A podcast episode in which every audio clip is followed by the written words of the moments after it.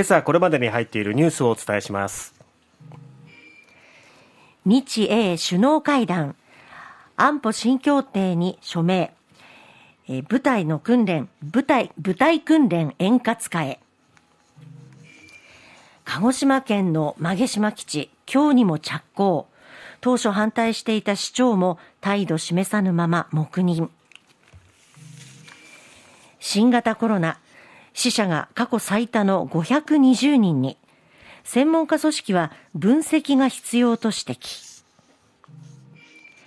国内の電気自動車の新車販売台数が前年比の2.7倍に初の1%超え侍ジャパンに日系選手初選出。カージナルスの外野手、ヌートバー内定。まずはヨーロッパを訪問中の岸田総理ですが、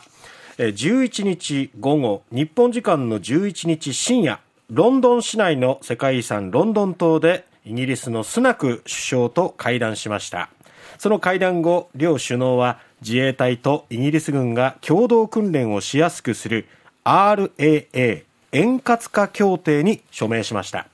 両国の安全保障協力を深めることに加えて経済分野での連携強化も確認しました。岸田総理は日本とイギリスは特別な戦略的なパートナーとして力を合わせて国際社会の課題に取り組む責任を担っていると述べました。一方スナク氏は日英関係はかつてなく緊密だ。私どもは G7 を中心に前進しなければならないと語りました。そして、えー、昨年末改定されました日本の新たな国家安全保障戦略を歓迎するとしました。なんか1902年の日英同盟に続くなんか新たな日英同盟に近づいているようなね、はい、感じもしますけれども、うん、こういう軍事的な安保としての結びつきをより強める形となっております。まあ、これに対して中国、そしてロシアに対して、まあ、どう対抗していくのか、うん、G7 の結びつきを強める、え日英の首脳会談となっております。はい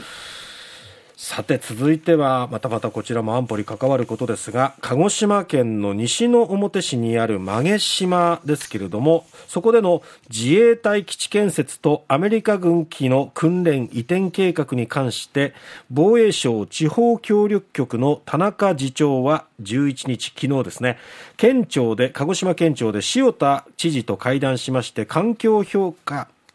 環境影響評価の最終まとめとなる評価書を今日告広告すると伝えました、うん、この広告により本体工事着手に向けた一連の手続きは終了することになり防衛省は今日にも着工する方針ということになります、はい、えー、もうこれは国と県とでえーまあ、話がどんどん進んでいって、えー、そしてその、えー、移転計画との先となる西之表市の馬毛島ですけれどもその西之表市の市長はずっとこう、まあ、黙っているっていう状況が続いていました、うん、えー、馬毛島基地本体の着工が目前に迫った昨日もですね西之表市の矢板市長は基地受け入れの賛否を明確にしませんでした。反対を掲げて2度当選しながら地域振興策を前面に出した政府を前に身動きが取れず黙認せざるを得ない状況に陥ったと言えるというふうに西日本新聞社会面で報じられております。まあ、外堀を埋められたという形ですかね。雨と鞭というか、はい、えー、やはりこの自衛隊が、まあ、来るっていうことはそれだけそこに住む人が増えるっていうこととか、アメリカ軍の再編交付金による地域振興の期待っていうところが背景にあって、はい、えー、さらに経済効果をもたらす関連施設を周辺の2つの町に重点配備する可能性を示したほか本体着工に先立つ港湾など港などの工事を次々と進めていったっていうことで、はい、まあそういう経済的な効果をもたらしたことによってもうなんか反対反対っていう声を上げてる状況ではないというような。うん形になってしまったと。けどねやっぱり市民の方にとってはね反対っていうまあ反対を訴えて当選されたわけですから、ね、その信を受けたわけですからね、ねとはいえもう声を上げられない状況。じくじったる思いというか。があるかもしれませんね、はい、さて新型コロナですが昨日新型コロナウイルスの死者が520人確認され初めて1日あたりで500人を超えました、はい、これまでは今月5日の498人が最多だったんですけども、えー、昨年12月以降1か月余りで1万人以上も死者が急増しているということで、またこの死者の数が更新されついに500人を超えたということですね。はい。